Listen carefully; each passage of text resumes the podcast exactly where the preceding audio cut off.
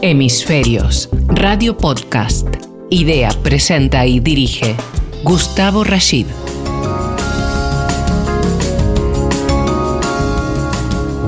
¿Cómo les va? Una nueva edición de nuestro programa Hemisferios, hoy para hablar de un tema candente, interesante, de suma actualidad, la energía. Y para ello hemos invitado a nuestro programa a Miguel Ángel Pescador, quien es eh, comprador de energía. ¿eh? Ya, ya le vamos a ir contando a la gente, Miguel Ángel, gracias por eh, participar de Hemisferios en el día de hoy. Encantado, Gustavo. Muchas gracias por invitarme al programa. Bueno, comprador de energía. yo no quiero hacer una introducción hablando acerca de la energía que ha sido, ha sido creo es y será y deberá seguir siendo, eh, supongo yo, eh, uno de los escenarios eh, de no solo preocupación de la gente en cuanto a lo que significa el costo del uso de la energía eléctrica, sino que tiene toda una trama importante también para el sector productivo, para las empresas. En este caso ahí es donde tú entras porque te dedicas justamente a comprar, tú corrígeme, energía para una determinada empresa, lo puedes decir si quieres, sin ningún problema, eh, y, esto es algo que la gente, y me sumo yo a la, cola de gente, eh, no conocíamos. Que hay gente que se dedica justamente, me imagino, eh, en cuanto a optimización de tarifa, costo, etcétera, a comprar energía para determinadas empresas que hacen un uso importante de la energía. Exacto. Yo trabajo para una multinacional americana, una industria papelera, y tenemos plantas de fabricación en, en todo el mundo. Yo soy responsable de la compra de la energía en las, para las plantas que tenemos en Europa, Oriente Medio y África. Y efectivamente existe mi figura, eh, cada vez más extendida de alguna manera, pero no tan extendida probablemente como, como sería necesario, y una figura que, que, lo que hace es dedicarse fundamentalmente a comprar la energía que mi empresa necesita para su proceso productivo al fin y al cabo eh, es un poco lo mismo que hacemos en casa, lo que pasa es que bueno, un hogar normal puede consumir 50 o 100 euros al mes de, electricidad, por ejemplo, y la factura de mi empresa pues es millonaria, millonaria todos los meses y millonaria de verdad. Mm. Es decir, gastamos millones de euros en, en comprar tanto electricidad como gas. Y lógicamente de la gestión de la compra depende pues a veces que la factura sea más elevada o menos, o otra serie de cosas que se negocian con, con los proveedores de energía. Eh, la figura de lo que tú haces, Miguel Ángel, es una figura desconocida para la gente. Eh, tú hace 20 años que te dedicas a esto, con lo cual aquí hay una trayectoria, hay un conocimiento de lo que haces, eh, se podría decir que es una actividad profesional con una performance muy fina, entre comillas, ¿no? es, eh, como dices, es bastante desconocida y sigue siéndolo. Yo, con mi, mi, empresa me invitó a irme a Inglaterra a trabajar a la central de compras hace 22 años y hace 21 eh, me ofrecieron la posibilidad de dedicarme a comprar energía. Cuando me lo ofrecieron a mí, también me sorprendió y no sabía en qué consistía el, el trabajo y cuando volvía de vacaciones a España y hablaba con amigos, con la familia, y decía, pues me dedico a comprar energía, te miraban como diciendo, bueno, ¿y, qué más haces? ¿O, qué, en qué, qué, es eso que estás haciendo? Estamos hablando de hace 21 años, ¿no? O sea, a día de hoy, todavía cuando dices que te dedicas a comprar energía, hay gente que no sabe lo que estás haciendo. Hace 21 años, cuando todos los mercados eran prácticamente monopolios en toda Europa, pues más aún. Pero bueno, el director del departamento de compras de mi empresa en aquel entonces, pues tuvo la visión de que la energía era otra materia prima más que había que manejar y que había que comprar, no, solo pagar a final de mes. Y, empecé a dedicarme a ello. Y, bueno, hasta hoy. La verdad es que llevo 21 años haciéndolo y, he pasado pues por, por toda la liberalización de todos los países europeos, porque eran monopolios, ahora han evolucionado bastante y, han cambiado, pero, pero sigue habiendo mucha complejidad en lo que hacemos y sobre todo mucha dependencia de que lo que hagamos lo hagamos bien para, para permitir el futuro de una empresa. Al final Cuando una empresa, sus, el, coste de producción depende en un porcentaje elevado de, del coste de la energía, es lo que estamos viviendo, por ejemplo, durante el año 2021, lo que hemos vivido, es eh, hace muy complicado el, incluso el sobrevivir para muchas industrias. Sí, se me ocurren inicialmente en este primer bloque, ya para, para finalizarlo a modo de introducción, dos temas. El primero de ellos, que entiendo que tu actividad profesional es una actividad eh, estratégica para lo que significa, hablemos en general términos de producción de una empresa determinada eh, como es estratégica, eh, también mm, me imagino lo que nos acontece a nosotros en nuestros hogares, en nuestras casas. O sea, tenemos que medir ciertas cosas cuando el costo de la energía es enorme o está tan alto, porque si no nos puede generar un desbarajuste. Esto multiplicado en forma geométrica, me imagino, como lo que tú dices, con lo que significan los costos de producción o consumo de energía de una empresa, eh, se transforma en un, en un, en un follón, perdónese el término, importante.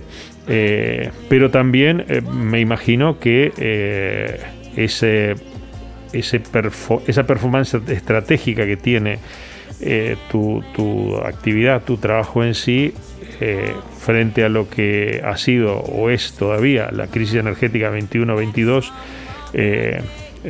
tiene un valor enorme, ¿no? Porque tienes que tener muy buena gambeta para saber cómo salvar todo eso. Después te preguntaré cómo es el proceso, ¿no? cuáles son, sin por supuesto revelar ningún tema confidencial, pero tienes que tener como cierta cintura para manejar eh, este tipo de circunstancias cuando la energía no está precisamente a un coste razonable o ha aumentado tanto. Mucha y, cada vez más. Ah. Cuando empecé hace 21 años, incluso la gente de la empresa, los, directivos y, la gente que maneja el negocio, se preocupaban de la energía más bien poco desde el punto de vista del coste. Al final era un, coste que ya estaba asimilado dentro de los costes de la empresa y tampoco había una variación sustancial como para que fuera una preocupación. Hace 21 años hacíamos un presupuesto anual del coste de la energía, de lo que nos iba a costar al cabo del año esa energía. Mm. Al una vez que han pasado 21 años, prácticamente hay que estar haciendo un presupuesto diario de lo que nos va a costar la energía, porque la gente tiene que tomar decisiones dentro de la empresa, decisiones de incluso de si producimos o no, porque hay ocasiones en las que el, producir te puede costar dinero, no solo no, no ganarlo. Entonces eh, hay que tomar decisiones de producir o no, y si produces a qué precio hay que vender y, para todo ello hay que hacer, eh, a día de hoy, después de lo que hemos vivido durante el 2021, hay que estar haciendo números continuamente.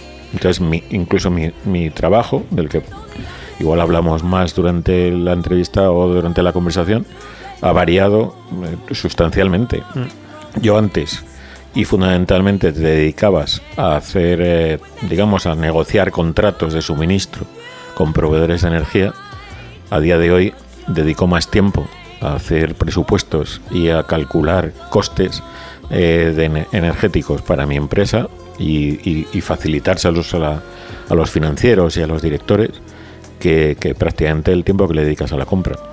Eh, hace 21 años, como tú dices, las previsiones eran anuales había un mercado estable, plano, chato, flat, no sé cómo le dicen los americanos, pero eh, hoy eh, la cosa es diaria, o sea, hay mucha turbulencia. No creo que sea por el cambio climático. ¿Qué es lo que ha pasado en el gran mundo de la provisión de energía para que hoy eh, esto se pueda dormir no muy tranquilo durante las noches. Al menos los que, como tú, se dedican a comprar energía. No duermes tranquilo y, mucha gente duerme con frío. Porque, porque cuesta encender la calefacción. Y, al final, digamos que lo que ha pasado, eh, se han juntado una serie de, circunstancias durante el 2021. Ah. Eh, partíamos, partíamos de y fundamentalmente hoy en día en el que, se, en el que hay una transición hacia el mundo renovable, eh, hay una dependencia muy grande en los mercados de energía del gas natural. Eh, ese gas natural se utiliza tanto como materia prima para producir electricidad como eh, para producir calor. Entonces, el, digamos que el, problema fundamental ha sido el consumo y la necesidad de gas natural para generar electricidad. Eh, en el momento en que el invierno se alarga, el invierno del 2020-2021, eh, igual ya no nos acordamos, pero en abril, mayo, eh, en Europa todavía hacía bastante frío y en Asia también, resulta que cuando los almacenamientos de gas necesitas irlos llenando entre abril, mayo y octubre para estar preparado para el invierno siguiente, cuando en abril y mayo, en lugar de inyectar gas en los almacenamientos, lo que haces es seguir extrayendo gas, mm. el problema que tienes es que eh, la demanda de gas se va a incrementar durante el verano, porque es necesario almacenarlo, pero es posible que no llegues a almacenar lo suficiente porque no se inyecta gas a la velocidad, no se puede inyectar gas a una velocidad suficiente y necesaria para llegar a octubre, noviembre, cuando empiece el frío, a consumir gas de esos almacenamientos. Entonces, en el momento que tienes el riesgo real de no tener suficiente gas para generar electricidad y para el consumo propio del gas, empieza a haber especulación. Cuando el mercado del gas además es un mercado global en el que hay una serie de países exportadores, incluidos Estados Unidos o países de, Oriente Medio, Rusia, y hay una, digamos, una demanda global en la que Asia, los países asiáticos, tienen una gran demanda y, compiten con Europa en, ese consumo de gas, eh, tú tienes que competir con sus precios. Cuando en Asia están dispuestos a pagar precios muy altos por el gas, Europa no tiene más remedio que pagar esos precios del gas porque dependemos de otros. Europa no es autosuficiente en gas.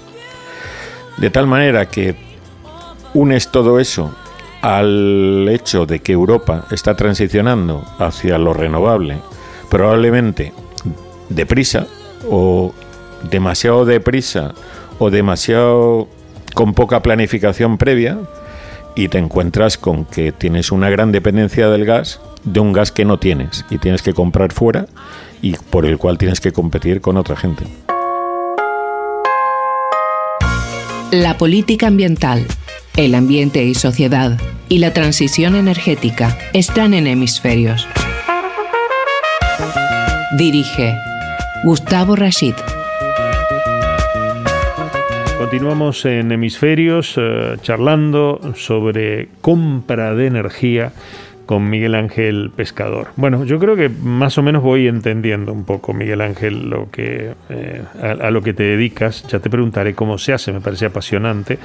También hablaste de esos almacenamientos eh, de gas. Digo, ¿dónde se almacena ese gas que se usa después como reserva durante el invierno?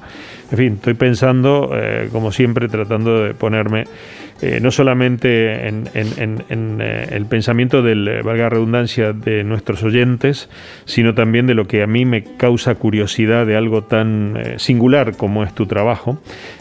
hace tiempo atrás, y creo que lo hablamos contigo en una charla que tuvimos hace unos días, yo decía que rumbo al cambio de lo que significa la transición energética específicamente hacia lo renovable, hoy en debate si el gas y lo nuclear entra dentro de lo verde, etcétera, etcétera, pero no quiero entrar en eso.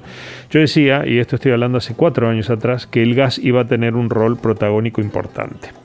Eh, entre el, eh, específicamente el, oil and gas, valga la redundancia de, lo que es el petróleo en sí, combustible fósil, eh, a lo que significa el desarrollo definitivo de las energías renovables, como bien tú dices, debidamente planificadas, porque todo es un desorden, eh, y debidamente, eh, de alguna forma, eh, ya que, que, tengan un rol protagónico en cuanto a la provisión de energía importante dentro del mercado.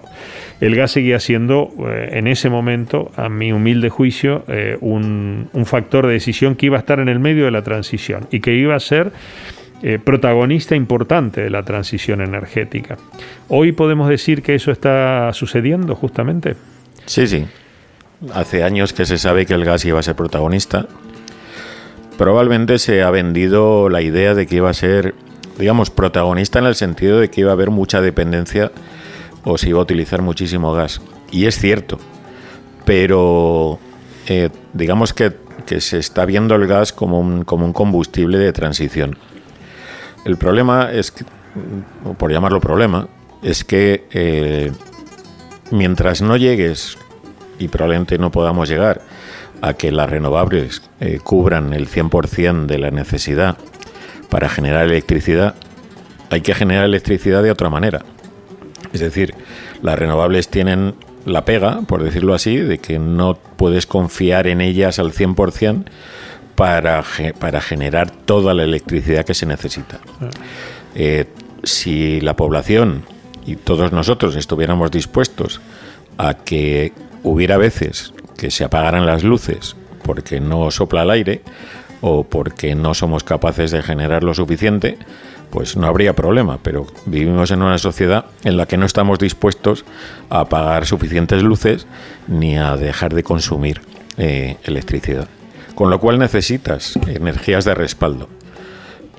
Por ser políticamente correctos o por lo que sea, eh, no vamos a discutirlo ahora probablemente, pero ha habido decisiones en cuanto a no desarrollar la energía nuclear o no, desarrollarla más, porque, bueno, hay ideas o gente que puede llegar a pensar o, o, que se vende la idea de que es peligrosa o era ecológicamente negativa, por decirlo así. Eso te lleva a que no tienes una energía de respaldo que no sea eh, el gas natural a día de hoy, para cubrir los huecos que deja la energía renovable. ¿En el futuro habrá suficiente energía renovable como para cubrir el 100%? Pues probablemente sí, pero tardaremos unos cuantos años, por, no decir bastantes. Mientras tanto, ¿qué tenemos como solución? Pues probablemente el gas natural. Y el gas natural todos sabíamos que iba a ser protagonista, pero quizá no hasta el punto en lo que eh, hasta donde ha llegado a serlo eh, ahora. Y el problema es que no tiene suficientes almacenamientos de los que hablábamos antes, o digamos que hay la posibilidad de especular con él en un mercado en el que, bueno, pues hay gente que gana muchísimo dinero con la compra y la venta del gas y con la especulación de venderlo o no venderlo en un país determinado.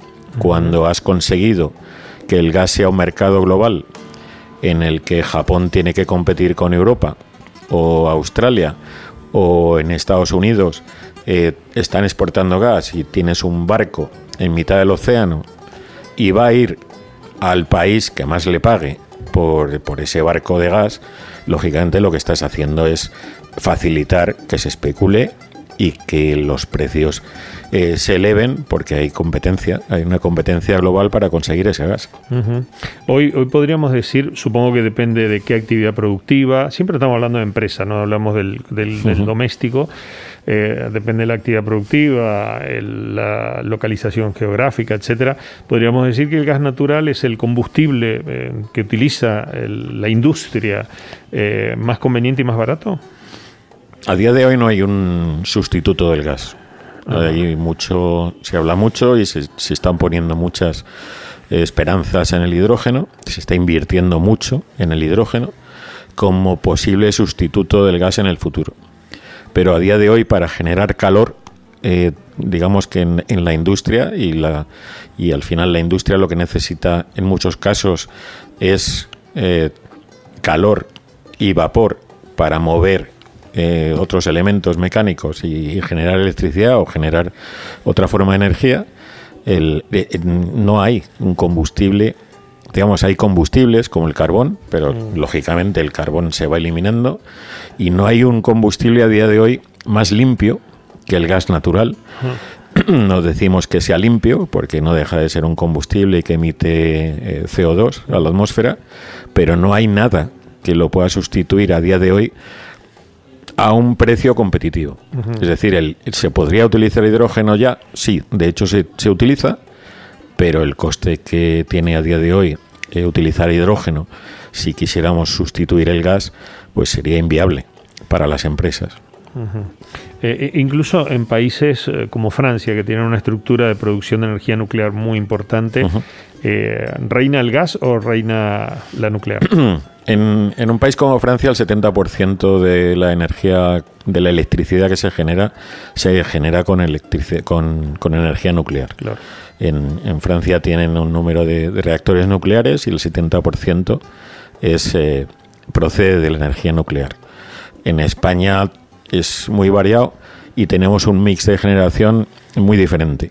Y en cada país es muy distinto. Mm. En, en, Italia, por ejemplo, hay una dependencia muy grande del gas, en el Reino Unido también, pero todo esto depende también un poco de la historia de cada país y de dónde venimos, que es una de las cosas que la gente probablemente ni se plantea, ¿no?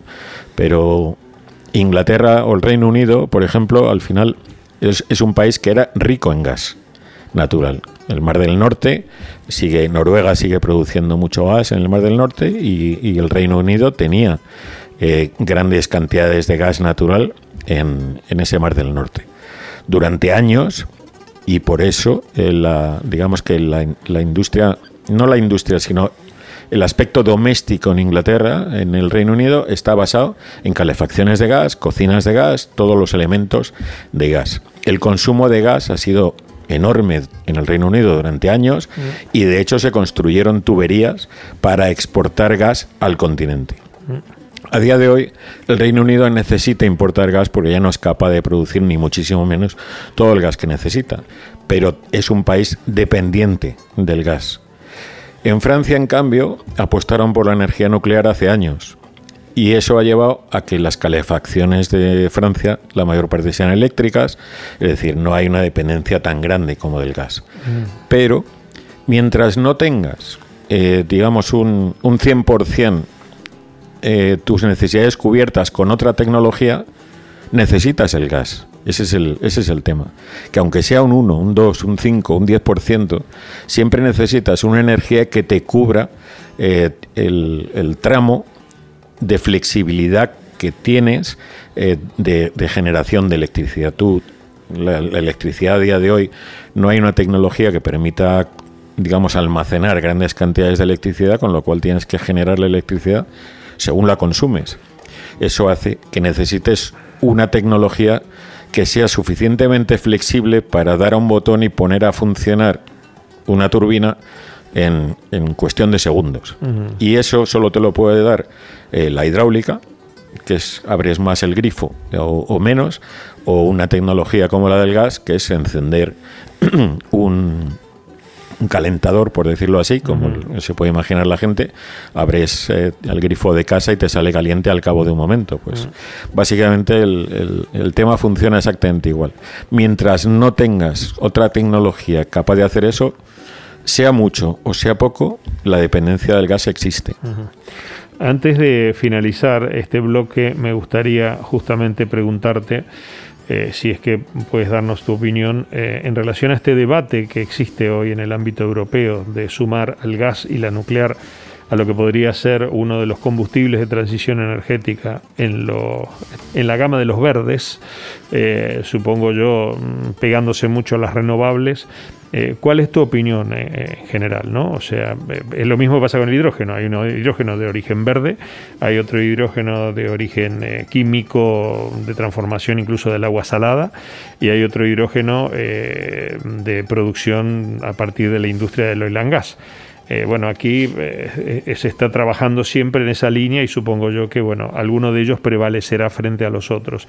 Pero aquí es un debate en donde hay dos contrincantes, digo el punto de vista conceptual, nada más, no estoy metiéndome en ningún sarao político, eh, concreto, ¿no? Las renovables por un lado, que tienen indiscutiblemente el color el más verde de todos los verdes, y la realidad del gas, porque es el combustible del momento y el más barato y el que dentro de todo menos contamina y la nuclear que está padeciendo, como siempre, el desprestigio de, de lo peligroso y todo lo demás. ¿Cuál, ¿Cuál, es tu opinión? ¿Dónde están ubicados el gas y la nuclear en relación a este debate?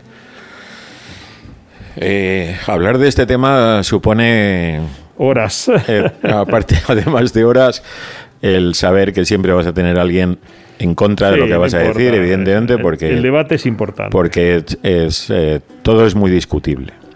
Pero si ves los datos, la cuestión es que cuántos accidentes. Es decir, las decisiones, y es lo que hablabas tú de meternos en saros políticos, eh, las decisiones, el problema es que la toman en muchos casos los políticos. Mm. Y no se toman eh, desde un punto de vista científico, tecnológico, sino que son políticos. Entonces, ¿por qué se toma la decisión en su momento de nucleares no en algún país y nucleares sí en otros? Pues porque políticamente era correcto o conseguía que iba a dar más votos el decir que no a una tecnología como la nuclear.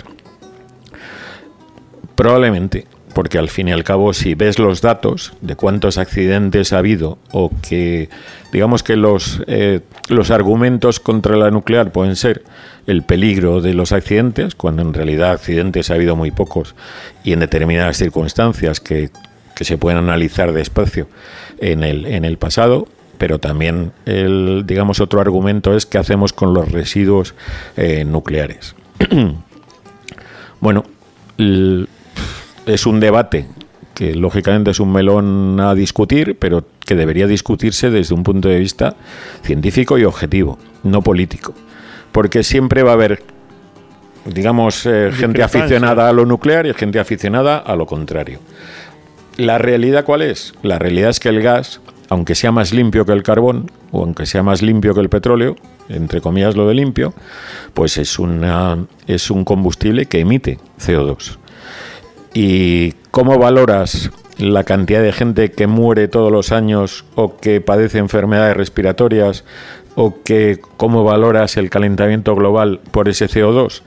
Pues si lo pusieras en una balanza probablemente entre qué perjudica más al medio ambiente, qué perjudica más al mundo, pues habrá quien te diga, hombre, la nuclear gana por goleada. O habrá quien te diga, no, pero es que la nuclear no se puede admitir. Bueno, pues eh, yo puedo tener mi opinión, pero eh, no deja de ser una opinión. Al final yo creo que esto, más que opiniones, lo que deberíamos hacer es sentarnos y tener un debate con números, con datos y, y ponerlas y que las decisiones se tomaran en base a números y, y datos y criterios objetivos, no mm. opiniones. Porque las opiniones al final siempre van a estar sesgadas en función de la educación que hayas tenido, de lo que hayas vivido o de cómo quieras quedar eh, con la audiencia o con, o con quien te escucha de alguna manera o con quien te tiene que votar. Sí, yo creo que es lo mismo que acontece con el tema de los accidentes aéreos, ¿no? O sea, Chernobyl y Fukushima, acontecidos hace años, siguen teniendo, bueno, hasta hay miniseries hablando del respecto, y han sido dos accidentes concretos, catastróficos, importantes.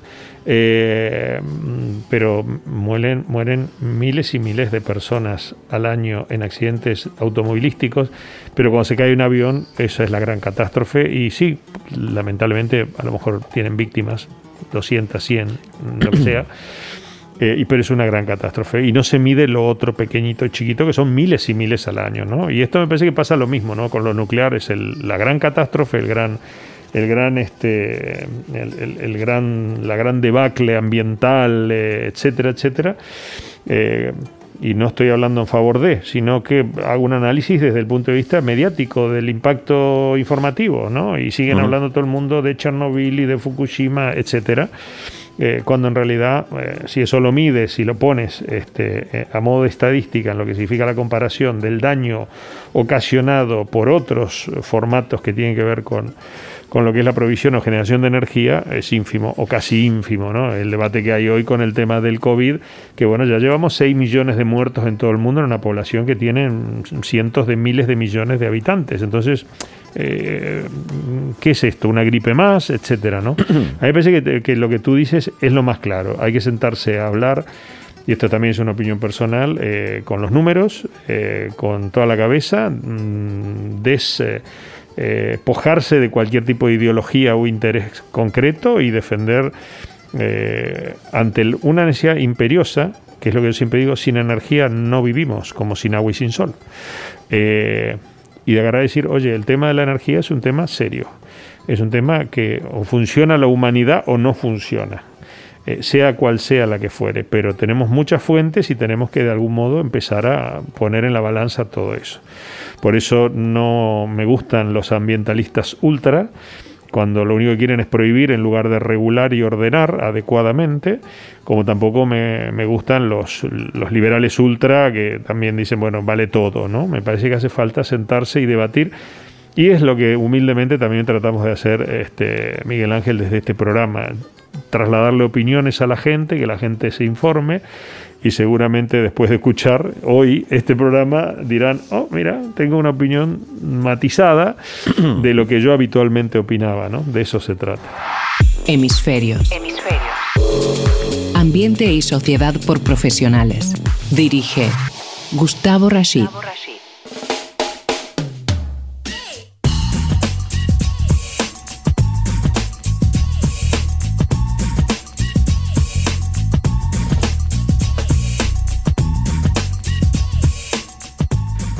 Último bloque en nuestro programa de hoy, Hemisferios, con Miguel Ángel Pescador, comparador de energía. Y bueno, hablábamos en el bloque anterior de sentarse en la mesa eh, con papeles, números, eh, lógica y las matemáticas que rigen nuestra vida y el mundo desde siempre.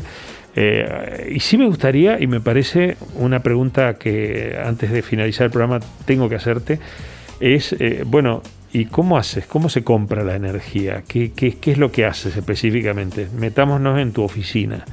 Eh, así tú nos lo cuentas hasta donde se pueda contar, obviamente. Eh, bueno, hay. Digamos que hay distintas formas de comprar energía y depende un poco de en qué país estés, en qué empresa estés y cómo te plantes todo eso. Eh, digamos, en, vamos a suponer un país completamente liberalizado en el que tienes múltiples opciones. Y imagínate tú que, bueno, que tienes tu familia numerosa en lugar de tener tu empresa y tú necesitas pan todos los días para comer porque os encanta el pan. Mm. Pues tienes distintas formas de planteártelo. Es decir, yo salgo a la calle y voy a ver a qué cuánto tienen bueno, hay que partir de, de, una premisa, que es eh, solo hay un horno de pan o varios hornos de pan, pero todos hacen exactamente la misma barra. Aquí no podemos elegir entre barra, rosca, pistola y mm. demás, sino que todos hacen la misma barra de pan. Eso sí, la puedes ir a comprar a la panadería de la esquina, la puedes ir a comprar a la tienda de, de un oriental que pueda haber eh, allí cerca también. Puedes ir al supermercado de turno, puedes irte al corte inglés, puedes irte, bueno, no sé si, si, está bien o no que, diga marcas, pero bueno, puedes está claro que hay una serie de tiendas o sitios eh. donde puedes ir a comprar tu barra de pan mm. todos los días. Bien, pues eh, lo primero que tienes que hacer es decidir dónde la quieres comprar. y estará en función de una serie de cosas. La barra es exactamente la misma. No hay, aunque te cuenten, no te dejen de contar, la electricidad que llega a tu casa es la misma que la que llega a la mía. Y no te pueden decir que es, que es verde, que es marrón, que es azul o que es roja. Es exactamente la misma y no hay forma de saber si la energía que yo consumo en mi casa viene de una central nuclear, viene de una central hidroeléctrica o viene de un molino de viento. Porque toda la electricidad se junta en las redes y después se distribuye, pero no lleva una etiqueta que a ti te permita saber de dónde viene la que tú utilizas. Bien, yo me voy a comprar mi barra de pan y elijo comprarla en un supermercado en otro en función del precio o en función de que cuando yo llego al supermercado pues eh, hay alguien que te limpia los zapatos o alguien que te recoge el abrigo o alguien que te ayuda a traerte la compra a casa, una serie de servicios. Pero la barra es exactamente la misma. Bien, pues yo como comprador para una empresa hago lo mismo, pero me de comprar una barra, pues supongamos que compro 500.000 barras todos los días. Obviamente. Y, y, y me preocupa, lógicamente, el servicio que me da el supermercado de turno, la panadería de turno o quien sea. Pero yo voy a comprar mis 500.000 barras de pan y tengo la capacidad de negociar por, esa, por ese volumen, tengo la capacidad de negociar con el señor del supermercado. Probablemente la panadería de la esquina no tenga capacidad para venderme mis 500.000 barras y yo eh, lo que voy a hacer es negociar nada más con el Mercadona de turno, con el Eroski de turno o con el Corte Inglés de turno o, grandes eh, proveedores, por decirlo así. Tú desde tu casa, como solo necesitas una, pues vas comprando. Lo, entonces, a partir de ahí, ¿qué haces? Negociar con unos y con otros qué condiciones te dan para comprar tus 500.000 barras de pan cada día. Hay unos que te dejarán pagar a más largo plazo, hay otros que te dirán que te doy las barras de pan todos los días, pero además eh, hacemos esto y hay unos contratos de 20, 30, 40 o 70 páginas en los que se establecen todos los riesgos, todas las, eh, todas las condiciones contractuales que hay entre el proveedor y yo para comprar energía. ¿Podría irme al horno de pan y comprar yo directamente las barras de pan sin que hubiera un supermercado por medio? Podría pero eso implicaría el, entrar en otras condiciones que a mí como industria, como empresa, me puede interesar o no. Hay empresas que van directamente al horno de pan a comprar, hay otras empresas que van o vamos al supermercado a comprar eh, esas 500.000 barras. Y la cuestión después, y es lo que ha cambiado un poco, digamos, en el último año sobre todo para la mayor parte de la gente, es que antes había mucha gente que compraba y decía, yo voy a necesitar 500.000 barras para todo el año que viene. Voy a ir al supermercado, voy a negociar con el señor de Mercadona y le voy a decir, voy a necesitar 500.000 barras para el año que viene. ¿A cuánto me la vendes? Y el señor de Mercadona decía, venga, te la vendo a 50 céntimos la barra durante todo el año. Hoy no existe eso. Eh, bueno, digamos que hoy se complica mucho eso. Claro. Tú podías llegar y comprar tus barras de pan, ir a recogerlas y pagar 50 céntimos por cada barra de pan que compraras durante todo el año. ¿Qué ha pasado ahora? Pues ahora ha pasado que ha habido una sequía y no ha habido trigo, que ha habido una sequía y no ha habido agua, con lo cual la cantidad de harina que, eh, hay disponible en el mercado eh, se ha reducido que ha habido huelga de transportistas. Una serie de condiciones, por lo cual la barra de pan, unos días cuando vas a Mercadona te la encuentras a 50 céntimos y otro día te la encuentras a 3 euros. Entonces hay mucha gente que antes compraba una vez al año y que ahora no sabe qué hacer. Es decir, si voy hoy y las barras de pan cuestan 3 euros, el señor de Mercadona voy y le digo, Quiero 500.000 barras a lo largo del año. Me las vendes y el señor de Mercadona no me las va a vender a 3 euros. Porque el señor de Mercadona también está sufriendo todo eso. Y para cubrirse en salud, va a decir, venga, te vendo 500.000 barras a lo largo del año, pero te las voy a poner a 6 euros para cubrirme la posibilidad de que siga subiendo el precio. Si quieres que te dé un precio fijo para todo el año, te voy a poner 6 euros. Y con eso me cubro ese riesgo y, lo que hago a lo mejor es que incluso comprarme un seguro que me, que me permita el, no perder dinero o el no correr demasiado riesgo.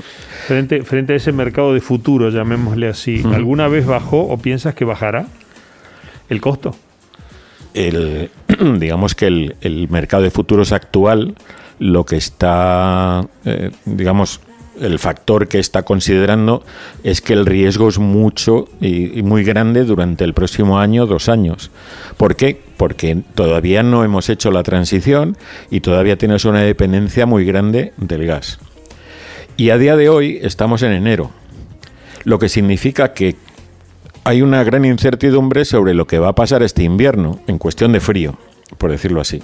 Es decir, los almacenamientos de gas, volvemos otra vez a los almacenamientos de gas, están bajos, lo que significa que si eh, llegas al mes de marzo y el invierno ha sido cálido, el consumo de gas ha sido bajo, ha permitido que los almacenamientos no sigan bajando mucho y tienes margen para irlos rellenando a partir del mes de marzo. Si el invierno es muy frío, los almacenamientos van a estar por los suelos, con lo cual vas a tener otra vez el mismo problema. Luego, el mes de enero, el mes de febrero siempre son complejos en el, en el mercado de la energía porque hay incertidumbre todavía de, sobre qué va a ocurrir con el invierno.